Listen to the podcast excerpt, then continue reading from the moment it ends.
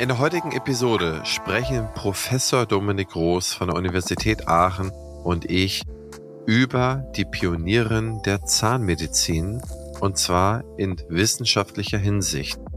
Hier beleuchten wir zum Start die Frau Professor Maria Schuköster, die erste in Deutschland, die Privatdozentin geworden ist und sozusagen eine Hochschullehre absolvieren konnte und durfte. In einer sehr, sehr schwierigen Zeit, sie ist 1900 geboren, musste sich gegen vielerlei Dinge durchsetzen und insofern ist sie da eine, ja, nicht nur wahre Pionierin, sondern hat wissenschaftlich auch Bemerkenswertes geleistet.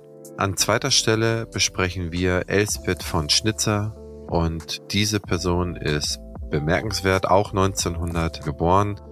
In Lothringen hat sie ein sehr langes Leben gehabt. Sie ist fast 100 Jahre alt geworden. Sie ist mit ein paar wenigen Monaten nach Maria Schukösters ist sie Professorin geworden.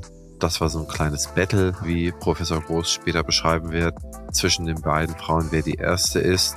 Allerdings verlief ihr Leben danach bis auf das hohe Alter nicht sonderlich glückvoll. Sie ist nach 1945 ist sie in ein Entnazifizierungsverfahren reingekommen und ist da in einer hohen Stufe bewertet worden, Stufe 2. Nur durch das Regressverfahren ist sie dann auf äh, Stufe 4 gekommen und Stufe 5 sind nur diejenigen, die unschuldig waren und sie konnte insofern nie wieder ihren Hochschulberuf ausüben. Sie ist kinderlos und unverheiratet geblieben, stellt insgesamt eine bemerkenswerte Persönlichkeit dar.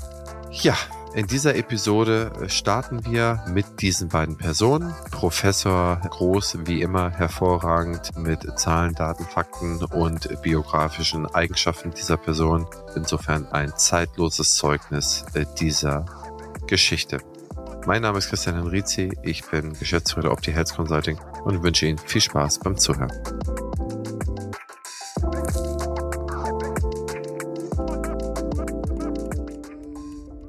Herzlich willkommen zur zwölften Staffel des Praxisflüsterer Podcast, die Geschichte der Zahnmedizin. Nachdem wir uns in der letzten Staffel mit der Gegenwart und Zukunft beschäftigt haben, wagen wir nun einen Blick in die Vergangenheit der deutschen Zahnheilkunde. Wir beleuchten mutige Pioniere, Vertriebene, Zahnärzte, die durch das Nazitum gepeinigt wurden und die, die als Nazi-Sympathisanten galten. Diese kritische Auseinandersetzung ermöglicht uns, die geschichtliche Verantwortung der deutschen Zahnmedizin besser zu verstehen. Medizinhistoriker Professor Dominik Groß von der Universität Aachen begleitet uns als Experte auf dieser Zeitreise. Partner der Staffel ist wie immer die BFS. Lieber Professor Groß, wir treffen uns zur nächsten Episode und heute im Fokus steht die wissenschaftliche Zahnmedizin und die Pionierin Frau Professor Dr. Schuh-Köster. Und ich würde einfach mal das Wort direkt wieder an Sie überleiten, dass Sie uns vielleicht mal eine kleine Skizze der Zahnheilkunde, der wissenschaftlichen Zahnmedizin geben und dann auf die erste Pionierin eingehen. Ja, sehr gerne mache ich das. Man kann ohne Übertreibung sagen, dass die wissenschaftliche Zahnheilkunde bis weit ins 20. Jahrhundert hinein sehr männlich geprägt war. Das heißt, die Hochschullehrer waren Männer, in der Regel doppelt ausgebildete Männer, also in Medizin und Zahnmedizin approbiert und dann mit einer Habilitation im Bereich Zahnheilkunde in einem der Spezialgebiete. Und es gab nur sehr, sehr wenige Frauen. Und über diese Frauen, die es geschafft haben, sozusagen als Pionierinnen in diese Männerdomäne Wissenschaft, Zahnheilkunde einzutreten, über diese Frauen würde ich gerne reden. Und wenn wir versuchen, das ein bisschen chronologisch aufzuziehen, dann muss man sagen, dann war die erste Frau, die hier zu erwähnen wäre, die Maria Schuck-Kösters. Maria Schuck-Kösters ist 1900 in Köln-Deutz geboren und 1975 in München gestorben. Sie war die Tochter eines Apothekers. Späterhin war der Vater Fabrikdirektor eines Bergwerks. Also sie kam aus einem guten, aus einem betuchten Haus und durfte dementsprechend das Abitur machen. Am Realgymnasium in Regensburg war das der Fall. Und sie konnte sich dann im Herbst 1919 für Medizin einschreiben an der Uni Münster. Sie hat dann ein Jahr später die Zahnheilkunde dazugenommen, hat dann ein Doppelstudium absolviert, hat dann die Uni gewechselt, ist nach München gegangen. Da sollte später ihr großer Schwerpunkt werden, ihr Standort schlechthin hat dort prominente Professoren kennengelernt und hat im Mai 1923 die zahnärztliche Prüfung absolviert. Sie hat dann noch im gleichen Jahr zum ersten Mal promoviert zum Dr. Med Dent bei einem Pathologen über die Steinbildung im Kindesalter, hat dann das ausgesetzte Medizinstudium wieder aufgenommen, hat also parallel noch Medizin weiter studiert und hat 1926 auch die ärztliche Prüfung abgelegt und war dann doppelt approbiert und ist als Assistentin an die konservative Abteilung, an die konservierende Abteilung der Unizahnklinik München gegangen. Dort hat sie dann noch eine zweite Promotion angeschlossen über zwillingspathologische Untersuchungen der Mundhöhle, diesmal zum Dr. Med, und ist dann auf den Karrierepfad zur Wissenschaftlerin gewechselt. Das heißt, sie hat sich habilitiert 1931 über Schädelmessungen mittels der Röntgenstereogrammetrie. Ja, das war was ganz Besonderes, denn sie ist tatsächlich die erste Frau in Deutschland, die sich für das Fach Zahnheilkunde habilitieren konnte, 1932. Und sie ist darüber hinaus auch die erste Frau in Deutschland, die sowohl für Zahnheilkunde als auch für Medizin approbiert war. Also sie ist sozusagen doppelte Pionierin, wenn man so möchte. Sie ist im März 32 Privatdozentin geworden, musste sich aber aus Gründen, die ich später noch erläutern werde, 1935 in einer Praxis in München niederlassen. Ja, dann hat sie weiterhin Lehrverpflichtungen wahrgenommen, obwohl sie niedergelassen war, ist zurückgekehrt an die Uni 1938, ist spät verbeamtet worden und war dann nach 1946 kommissarische Leiterin der Zahnklinik in München. Später ist sie von dieser Leitung wieder zurückgetreten, aus Gründen, die ich auch noch erläutern werde. Sie ist aber immerhin Leiterin der konservierenden Abteilung geblieben als außerordentliche Professorin. Soweit in aller Kürze der Lebenslauf. Ganz interessant ist natürlich, weil sie sich am Ende der Weimarer Republik habilitieren konnte, welche Erfahrungen hat sie im Dritten Reich gemacht und inwieweit hat sich das auf ihre Karrierebildung ausgewirkt? Und da ist es tatsächlich so, dass Schukösters zwar keine reguläre NSDAP-Angehörige war, also sie ist nicht der Nationalsozialistischen Partei beigetreten, aber sie war Parteianwärterin. Das heißt, sie muss irgendwann einen Antrag gestellt haben, auf Parteimitgliedschaft, der dann aber nicht weiterverfolgt wurde. Sei es, dass sie es nicht wollte oder sei es, dass die Partei es nicht wollte, das ist im Nachhinein nicht mehr ersichtlich. Sie war also kein NSDAP-Mitglied, sie war im NS-Lehrerbund äh, Mitglied, sie galt aber im Wesentlichen im Dritten Reich als politisch neutral. Und das erkennen wir aus einer Stellungnahme der NS-Dozentenschaft. Das heißt, es gab an den Universitäten im Dritten Reich sogenannte Dozentenführer, also Professoren, die aus der Perspektive des Nationalsozialismus Hochschullehrer beurteilten in ihrer politischen Haltung. Und diese NS-Dozentenschaft hat 1938 gesagt, und ich zitiere jetzt mal wörtlich, Weltanschaulich politisch ist sie sicher keine Gegnerin des Dritten Reiches und politisch als indifferent zu beurteilen. Von Schukösters selber finden wir keine Aussagen zum Nationalsozialismus im Dritten Reich. Wir wissen nur, dass sie, wie sehr viele Leute, auch NS-Kritiker, ihre offiziellen Briefe mit Heil Hitler unterschrieben hat. Sie ist aber nicht hervorgetreten durch irgendwelche parteipolitischen oder allgemeinpolitischen Bekenntnisse. Was man weiß, ist, dass sie immerhin den Mut hatte, einen jüdischen Mitbürger zu unterstützen. Das war Karl Bragard, ein Vertreter des Lehrstuhls für Orthopädie an der Universität in München, dem hat sie geholfen, vor der Gestapo unterzutauchen. Sonst wissen wir nichts über ihre Rolle im Dritten Reich. Sie musste sich auch nach 45 keinem Entnazifizierungsverfahren unterziehen und war deshalb geradezu prädestiniert, 1945 kommissarische, also vorläufige Institutsleiterin des Zahnärztlichen Instituts zu werden, weil sie eben keine größere politische Verstrickung hatte. Und so ist sie tatsächlich auch die erste Institutsleiterin geworden. Allerdings, wie gesagt, nur kommissarisch, also auf Abruf. Und tatsächlich konnte sie äh, diesen Job auch nicht behalten. Also es gab Herrn Kranz, der hieß Peter Paul Kranz, das war der eigentliche Institutsleiter gewesen. Der musste aber 1945 gehen, weil er politisch deutlich verstrickt war. Er war unter anderem Parteimitglied und bekannte sich auch zum Nationalsozialismus. Der musste sich einem Entnazifizierungsverfahren unterziehen. Das konnte er aber im 1947 erfolgreich absolvieren. Das heißt, er ist als Mitläufer entnazifiziert worden und kam deshalb wieder für das Direktorat des Zahnärztlichen Instituts in Frage. Also ist Frau Schukösters von ihrem Amt zurückgetreten als kommissarische Institutsdirektorin und hat es ihrem ehemaligen Chef, der nun erfolgreich entnazifiziert war, wieder übergeben. Interessanterweise hat sie das ohne Murren gemacht und auch ohne auf ihre Rechte zu pochen oder für sich was herauszuverhandeln, sondern sie hat das mit einer Selbstverständlichkeit gemacht, wie man das wahrscheinlich nur Frauen in dieser Zeit unterstellen konnte. Und sie sagte tatsächlich zu der Rückkehr von Granz, wie ich soeben mit großer Freude höre, steht der Rehabilitierung von Herrn Professor Granz nur nichts mehr im Wege.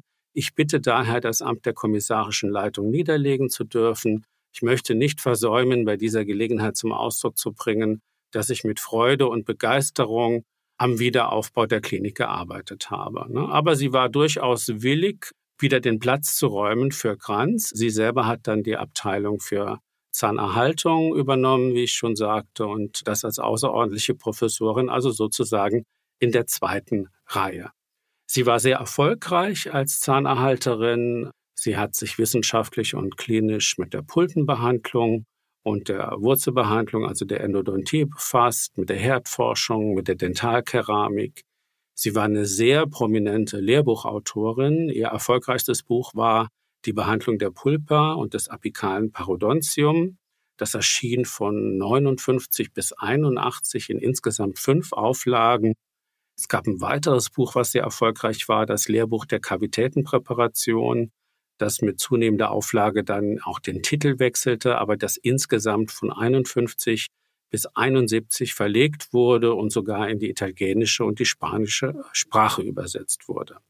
Schukösters hatte also sehr viel Erfolg als Pionierin in der Zahnheilkunde und sie war auch Königsmacherin. Das heißt, sie hat Felix Ascher als Lehrbeauftragten für Kieferorthopädie an die Universität München geholt und Felix Ascher sollte dann in den folgenden Jahren ein sehr einflussreicher Lehrstuhlinhaber für Kieferorthopädie werden und sicher einer der Pioniere in der Kieferorthopädie im 20. Jahrhundert. Und sie war auch die Mentorin und akademische Lehrerin von Werner Ketterl. Werner Ketterl hat dann später den Lehrstuhl in Mainz übernommen. Im Fach konservierende Zahnheilkunde war ähnlich prägend, ähnlich einflussreich auch politisch sehr, sehr umtriebig. Eine Frage habe ich da mal und ich weiß jetzt gar nicht, ob Sie dazu Daten vorliegen haben.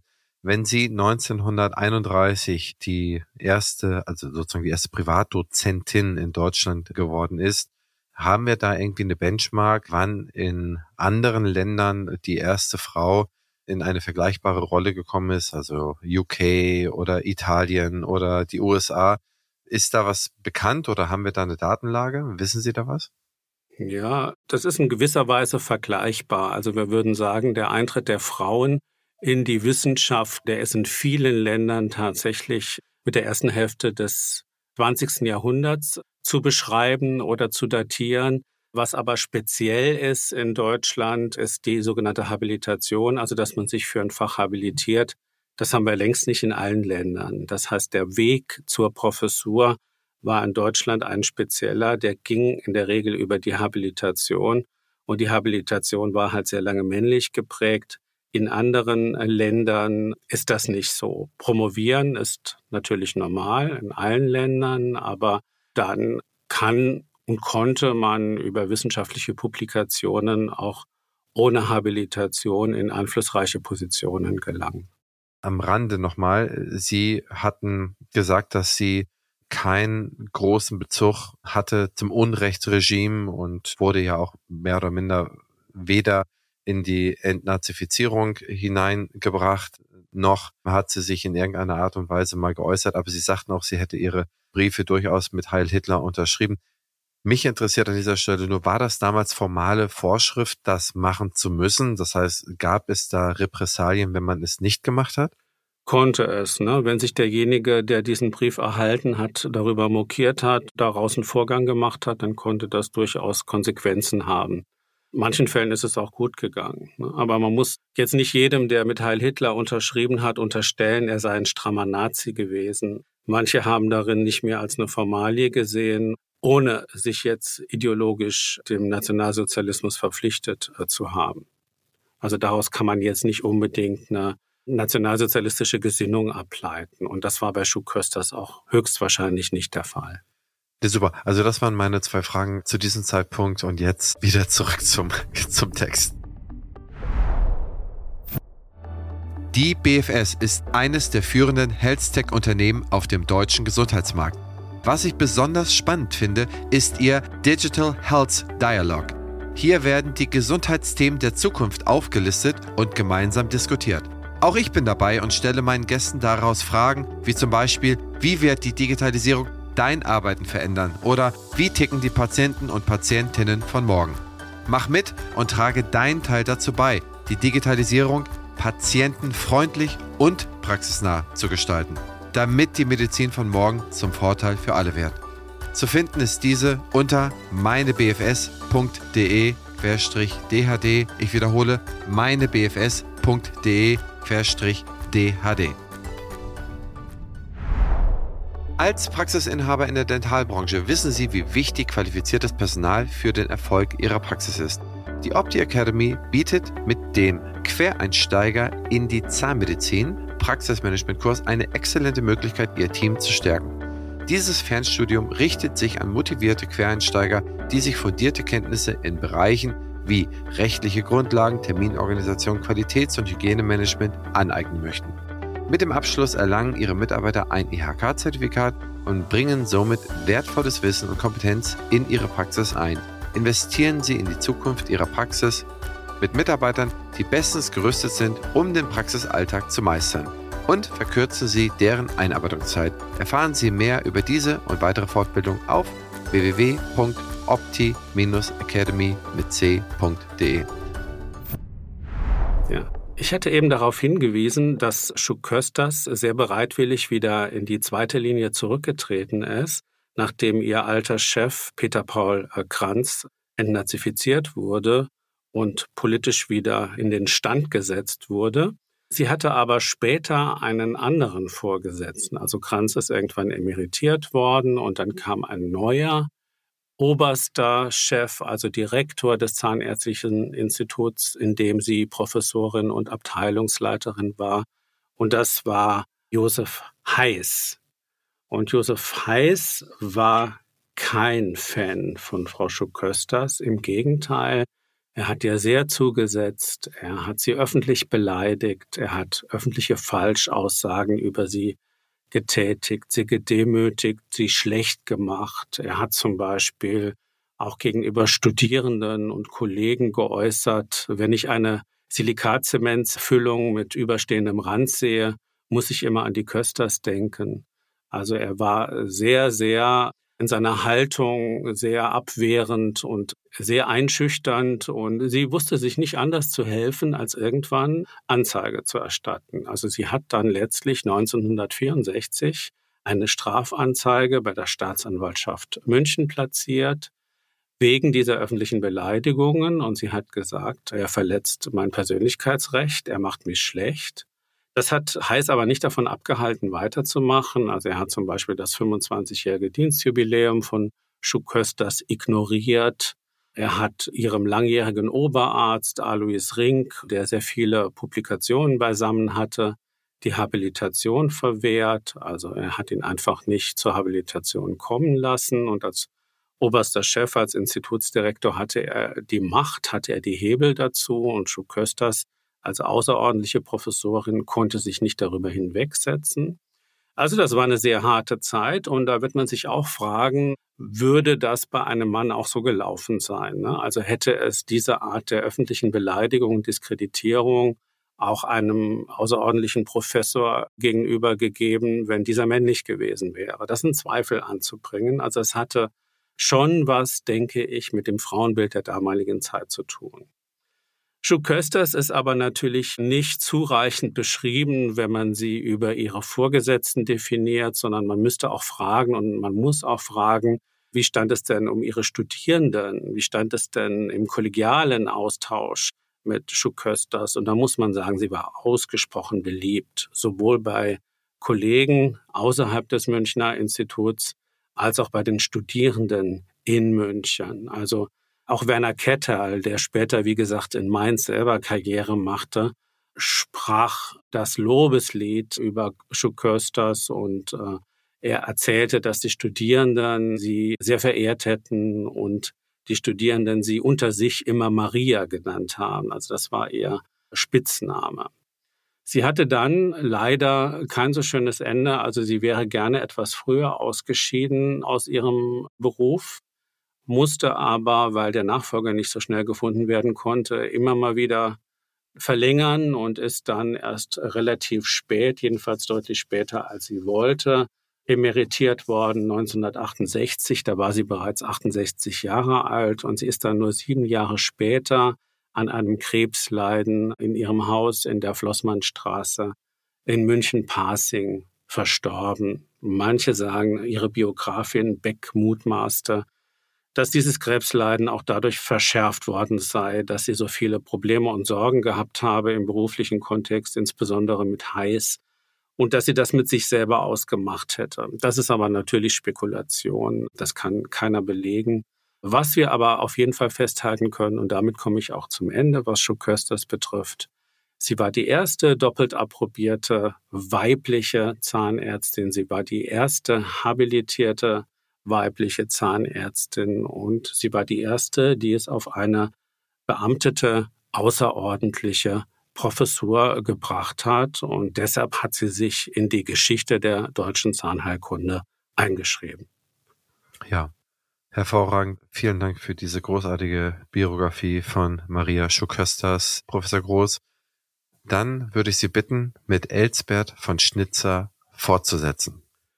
Ja, Elsbeth von Schnitzer ist eine sehr schillernde Persönlichkeit in der Geschichte der Zahnheilkunde. Und sie hat sich sozusagen ein Battle geliefert mit Maria Schukösters in der Frage, wer ist die erste Habilitierte im Fach Zahnheilkunde. Sie hat dieses Battle verloren. Schukösters war wenige Monate vor ihr habilitiert, aber sie war sehr, sehr nah dran und sie bietet vor allem sehr, sehr interessante Bezugspunkte in ihrer Biografie. Und damit will ich gleich mal beginnen. Elsbeth von Schnitzer ist 1900 in Aumetz in Lothringen geboren und 1998, also hochbetagt, in Heidelberg gestorben. Sie war die Tochter eines Generaloberarztes und Oberregierungsmedizinalrates. Wir sehen hier schon eine Parallele zu Maria Schukösters, also auch sie kommt aus einem gut situierten bildungsbürgerlichen Milieu, wie man überhaupt sagen kann, dass die frühen Professorinnen Anfang des 20. Jahrhunderts in der Regel aus bildungsbürgerlichen oder großbürgerlichen Häusern kamen. Da finden sich sehr wenig Frauen die etwa aus dem Handwerkerstand gekommen wären oder von Kaufleuten oder gar von Arbeitern. Also das ist ganz typisch äh, ihre Herkunft und so hat sie dann nach dem Abitur in Freiburg 1920 das Studium der Zahnheilkunde aufgenommen. In Freiburg und später dann in Heidelberg. Sie konnte im Dezember 1924 promovieren Kurz vorher hat sie die zahnärztliche Approbation erlangt und die Promotion lief über den Bau und Verlauf der menschlichen Schmelzprismen. Das war an der Uni in Heidelberg bei Adam Oerlein, der dann später nach Estland gegangen ist. Ja, sie wurde dann Volontärassistentin und später dann reguläre Assistentin am Zahnärztlichen Institut der Universität Heidelberg bei dem jüdischen Hochschullehrer Georg Plessing. Sie hat da Blut geleckt und hat sich für die Wissenschaft interessiert und hat dann tatsächlich im Juli 1932 die Habilitation für Zahnheilkunde erlangt bei Plessing. Und das war nur wenige Monate später als Schukösters. Also beide waren innerhalb eines Jahres und sie war dann die zweite, die im deutschen Sprachraum eine Habilitation für Zahnheilkunde erlangte als weibliche Berufsvertreterin. Sie hat sich habilitiert über den Einfluss einer Vitamin D und kalkarmen Ernährung auf die Bildung der harten Zahngewebe und ist dann Privatdozentin geworden und später auch Abteilungsleiterin für Orthodontie. Orthodontie, das war der klassische Name für Kieferorthopädie. Heute hat sich der Begriff Kieferorthopädie durchgesetzt. Damals sprach man sehr viel häufiger von Orthodontie. Ja, ich habe schon gesagt, sie war also die zweite habilitierte Frau in der Geschichte der deutschen Zahnheilkunde. An der Universität Heidelberg war das ganz besonders, denn wenn wir gucken, wann hat sich dann die nächste Zahnärztin an der Uni Heidelberg habilitiert, dann war das Ende der 1990er Jahre. Das heißt, sie war nicht nur die erste in Heidelberg, der dieses Kunststück gelungen ist, sondern es dauerte dann mehr als ein halbes Jahrhundert, bevor sich eine zweite Frau in Heidelberg für die Zahnheilkunde habilitierte. Also durchaus ein sehr besonderer Lebensweg. Ja, und der Weg von Schnitzer zur Habilitation war durchaus steinig. Also man könnte jetzt sagen, sie hat als Pionierin sozusagen die Schneise geschlagen für alle, die danach kamen. Aber wie gesagt, es kamen keine danach. Und auch sie selber hatte große Schwierigkeiten, sich Schneisen zu schlagen, denn eigentlich wollte man sie nicht habilitieren. Und Richter, ein interessanter wissenschaftlicher Autor, hat herausgearbeitet, dass sich ihr Versuch, an der Universität Heidelberg die Habilitation durchzusetzen, insgesamt über acht Jahre hinzog bis eben zu diesem Sommer 1932. Und dann hat der Geheimrat Enderlen in einem Brief an den Dekan die Annahme von der Habilitationsschrift von Elsbeth von Schnitzers empfohlen, aber auch mit einem sehr ambivalenten Kommentar. Er hat nämlich gesagt, überwältigend ist sie nicht, aber schließlich sind noch bescheidenere doch angenommen worden. Zudem sind ihre bisherigen wissenschaftlichen Leistungen ganz nett und von hübschem Stil. Also das ist nicht unbedingt das, was man hören will, wenn man als Habilitation die eigenen Schriften einreicht. Aber es hat dann immerhin doch gelangt, um ihr diese Leistung zu bescheinigen. Allerdings war die Freude nicht von langer Dauer, denn ich habe ja gesagt, die Habilitation war 1932 und 1933 kam es dann zur Machtergreifung Hitlers, wie wir alle wissen. Und damit war ihr Chef, der jüdische Hochschullehrer Georg Plessing, nicht länger tragbar, denn nach der NS-Ideologie mussten jüdische Hochschullehrer ihren Platz räumen. Er wurde also beurlaubt, wie es damals hieß, und damit hatte sie einen wichtigen Mentor verloren. Ja, jetzt stellt sich natürlich die Frage, wie hat sich denn von Schnitzer selber im Dritten Reich positioniert? Da kann man sagen, sie ist tatsächlich Anfang Mai 1933 in die NSDAP eingetreten. In der SS war sie Fördermitglied, also kein reguläres Mitglied, aber sie hat Beiträge entrichtet. Sie hat seit Mai 33 der NS-Kultusgemeinde angehört war Mitglied des NS-Dozentenbundes und Mitglied der NS-Frauenschaft. Das heißt, sie hat durchaus NS-Mitgliedschaften ja, akkumuliert. Eigentlich war sie aber nicht sehr politisch. Das heißt, sie hat keine politischen Ämter wahrgenommen.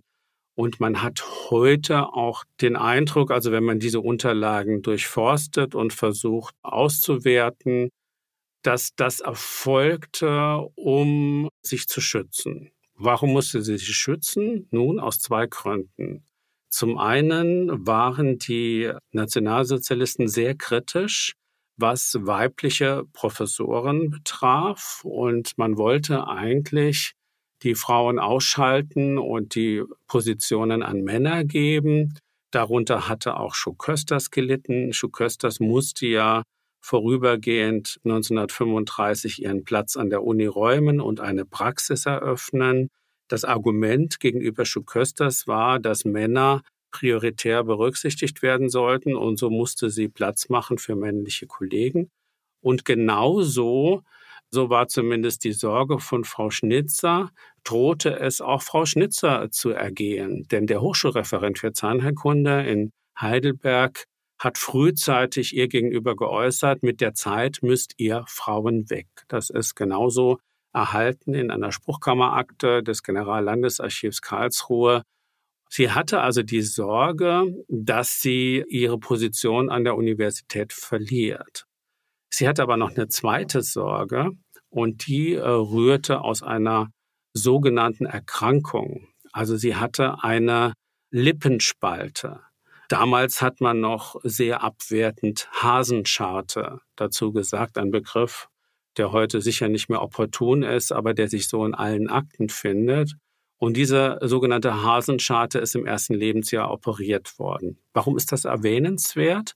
Nun, weil die Nationalsozialisten 1933 das sogenannte Gesetz zur Verhütung erbkranken Nachwuchses erlassen haben, und das legalisierte die Zwangssterilisierung vermeintlicher Erbkranker. Erbkranker bitte in Anführungszeichen denken. Und dazu gehörten nach Lesart vieler eifriger Hochschullehrer und insbesondere Kieferchirurgen eben auch Patienten mit Lippenkiefer-Gaumenspalte. Mit anderen Worten, von Schnitzer hatte sicher auch die Sorge, dass sie ins Visier der Nationalsozialisten gerät aufgrund ihrer Erkrankung, also dieser Lippenspalte, und hat vielleicht auch aus diesem Grund sich politisch opportun gezeigt und so die üblichen Mitgliedschaften wahrgenommen in der NSDAP, im NS-Dozentenbund, in der NS-Frauenschaft, um sich so gut es eben geht zu schützen. Tatsächlich ist dokumentiert, dass sie sich im Juni 1939 einer ärztlichen Untersuchung durch das Gesundheitsamt Heidelberg unterziehen musste, wo es um ihre sogenannte Hasenscharte, also um die Lippenspalte ging. Dort wurde vermerkt, Hasenschartenoperation im ersten Lebensjahr, Hasenschartenoperationsnarbe nicht auffällig, ohne Besonderheit, was letztlich wahrscheinlich dazu beitrug, dass sie in diesem Bereich nicht weiter in den Fokus gerät. Allerdings wurde sie tatsächlich trotz ihrer Mitgliedschaften frühzeitig entlassen von der Universität. Und zwar mit dem klassischen Argument, dass sie Platz machen müsse für männliche Kollegen, die eben Priorität hätten. Und so ist sie dann im April 1937 nolens volens in eigener Praxis tätig geworden. Sie hat sich also niedergelassen. Sie hat aber weiterhin unentgeltlich die orthodontische Abteilung, also die kieferorthopädische Abteilung des Zahnärztlichen Instituts weitergeführt, ohne eben, dass sie dafür bezahlt worden ist. Sie ist dann im April 1940 sogenannte außerplanmäßige Professorin geworden. Also das war der reine Professorentitel. Auch dafür bezieht man kein Gehalt. Und sie wurde weiterhin als Abteilungsleiterin für Kieferorthopädie geführt, wie gesagt, ohne Entlohnung. Ja, dann kam das Ende des Dritten Reiches und sie ist tatsächlich 1945 von der Universität suspendiert worden wegen ihrer Mitgliedschaften in den S-Organisationen und sie musste sich deshalb anders als Schukösters einem Entnazifizierungsverfahren unterziehen. Okay. Professor Groß, Sie haben zitiert, was in Bezug auf Ihre Habilschrift sozusagen dokumentiert ist.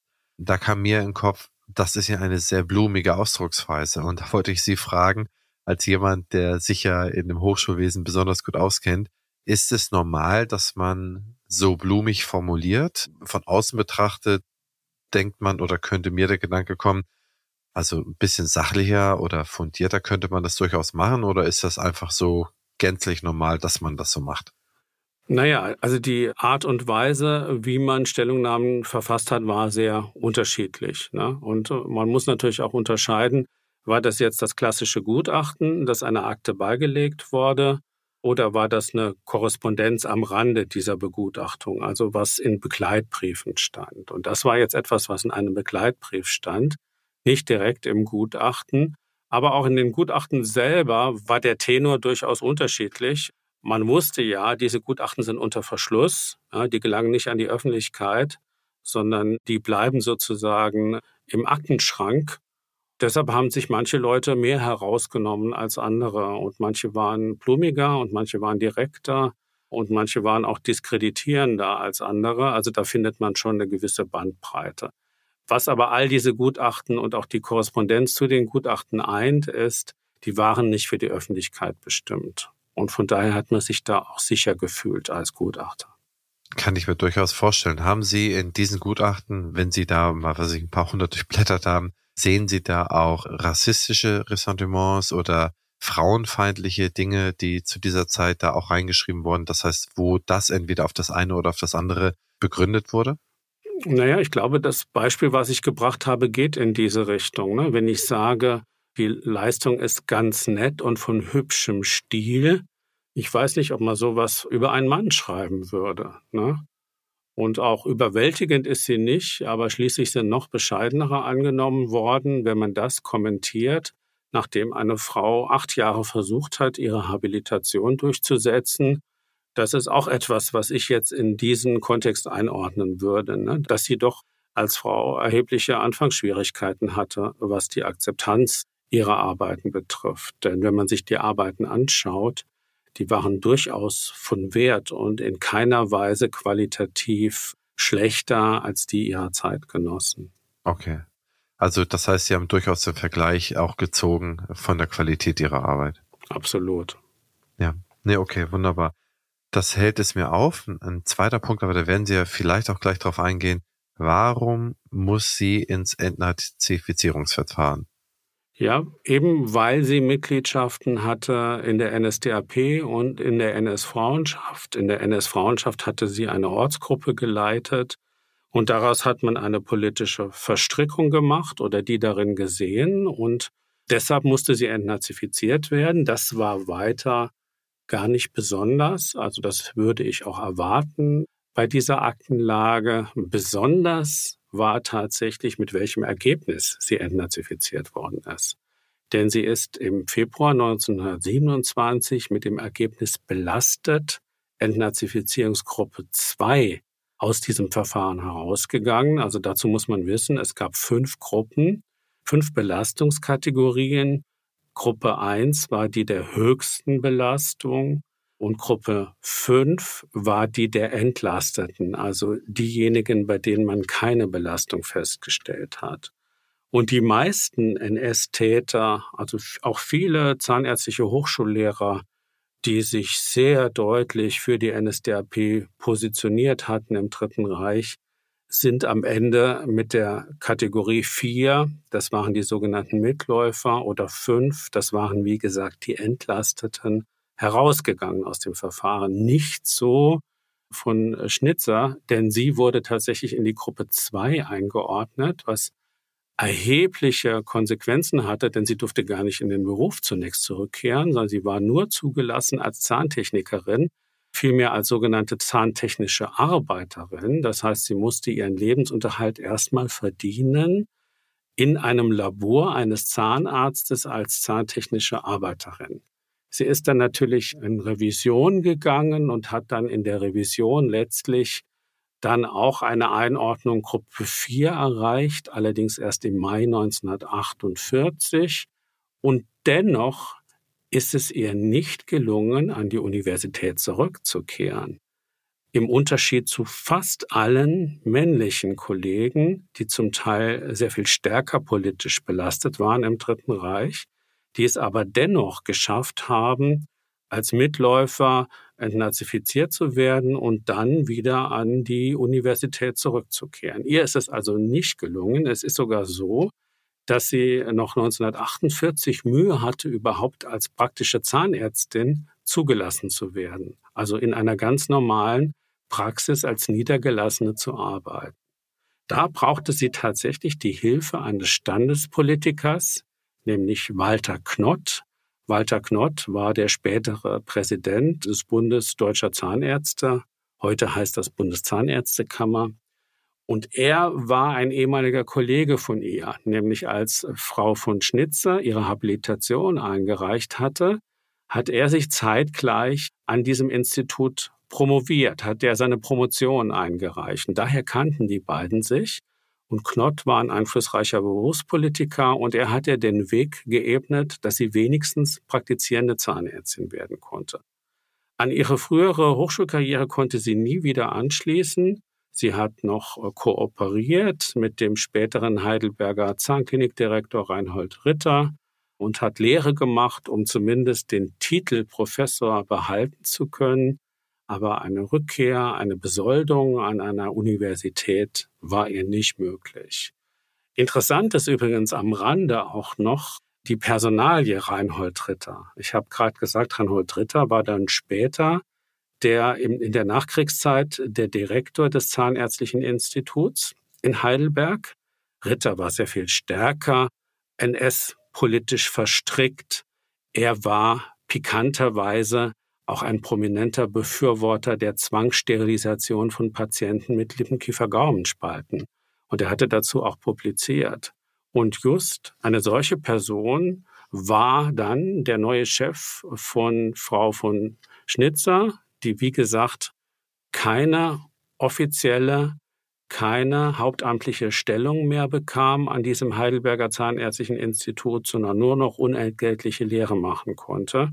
Wir wissen nicht, wie das persönliche Verhältnis zwischen von Schnitzer und Ritter war, aber es muss schon eine gewisse Zumutung gewesen sein, dass von Schnitzer sah, dass Ritter, der sehr viel stärker politisch sich exponiert hatte im Dritten Reich als sie, dass der durchaus an die Hochschule zurückkehren konnte und dass er sich im Dritten Reich mit einem Thema exponierte, nämlich mit Lippenkiefer-Gaumenspalte und deren Zwangssterilisation, was letztlich das Trauma oder das Angstthema von, von Schnitzer war. Also das ist noch eine interessante Anekdote am Rande. Frau Schnitzer ist weiterhin dann tätig gewesen als Kieferorthopädin in der freien Praxis, ist unverheiratet geblieben und ist 1998 hochbetagt in Heidelberg verstorben. Also wenn man sich das so anschaut und unseren alten Folgen mal lauscht, dann haben Sie gesagt, dass diese Entnazifizierungsverfahren auch zum gewissen Teil daraus bestanden haben, dass man sich die sogenannten Persilscheine besorgt. Das heißt, dass man sein Netzwerk aktiviert, dass irgendwelche honorigen Leute bestätigen, dass man nur Mitläufer war oder dass man da nicht viel mit zu tun gehabt hat oder gar nichts, dass man dann quantitativ, ich sag mal so, die Leute in diesem Verfahren damit erschlagen hat. Was glauben Sie, warum ist in erster Instanz Frau Schnitzer in diesem hohen, ich sag mal so, Nazifizierungsgrad eingestuft worden? Ich glaube tatsächlich, dass man Frauen eine Mitgliedschaft in den S-Organisationen anders angekreidet hat als Männern.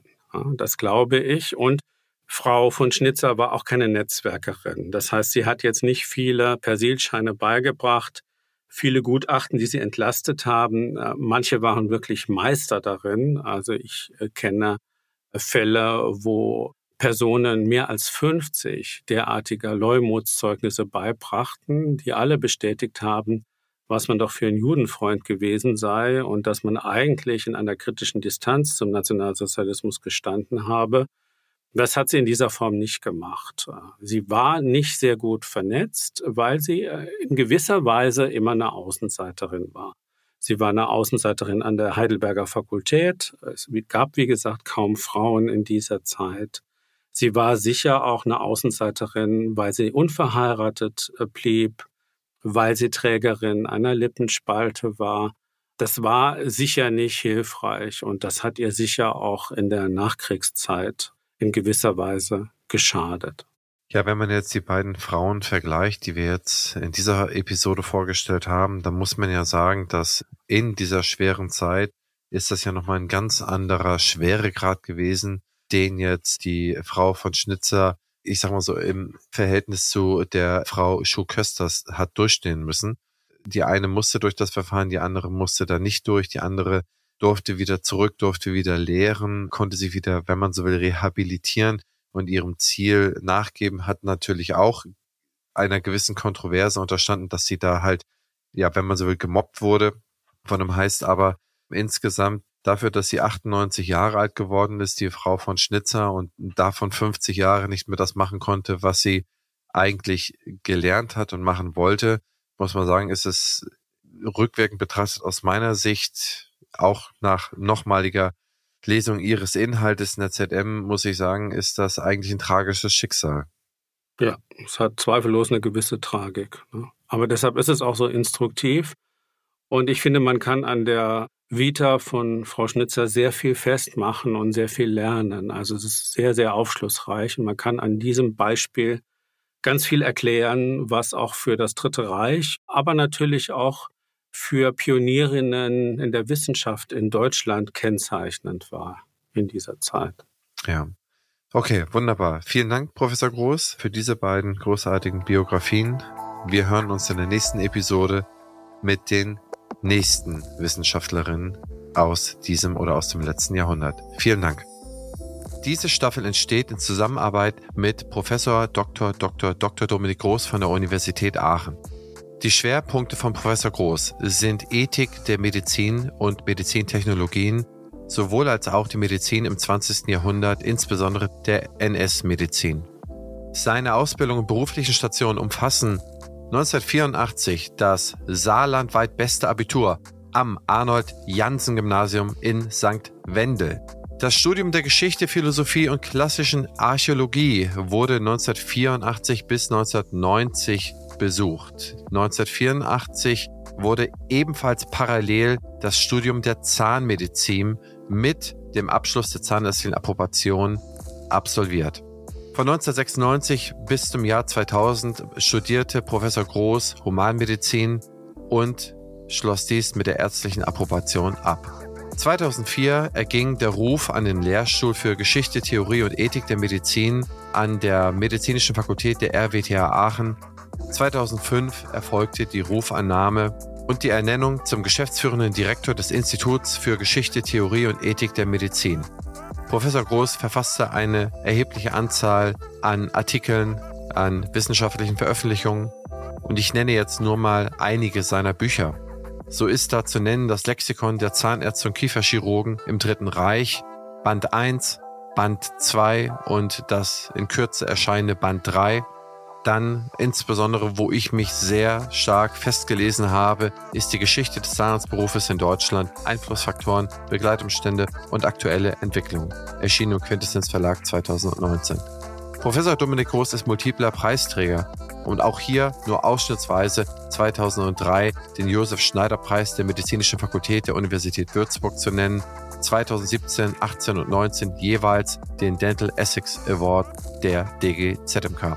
Ich freue mich sehr, dass Professor Groß sich die Zeit genommen hat, mit uns dieses umfassende Thema aufzuarbeiten und hoffe, dass Ihnen allen dieses Thema genauso gefallen hat wie mir und dass es Sie berührt hat und dass man diese Person und diese Zeiten niemals vergessen wird. Wenn Ihnen diese Staffel gefällt, wenn Ihnen diese Episode gefällt, hinterlassen Sie doch fünf Sterne bei Spotify und iTunes und vielleicht einen kleinen Satz. Das hilft sehr beim Algorithmus und ich freue mich auf die nächste Episode. Bis dann, ihr und euer Christian Henrizi. Dieser Podcast ist eine Produktion der Opti Health Consulting GmbH. Inhalt und Redaktion unterliegen der Verantwortung von Opti.